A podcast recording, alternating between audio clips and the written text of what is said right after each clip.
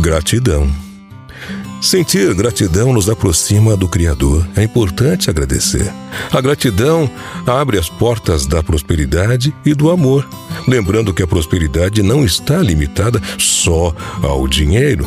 Agradeça ao dia, agradeça à noite, agradeça antes de se alimentar, agradeça sempre. Sintonize-se com essa energia de gratidão e a sua vida vai começar a mudar. Mas é necessário você iniciar na gratidão. Você dá o primeiro passo.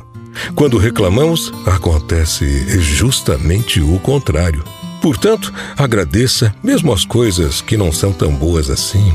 Eu costumo dizer: melhor assim, tudo que Deus faz é bom.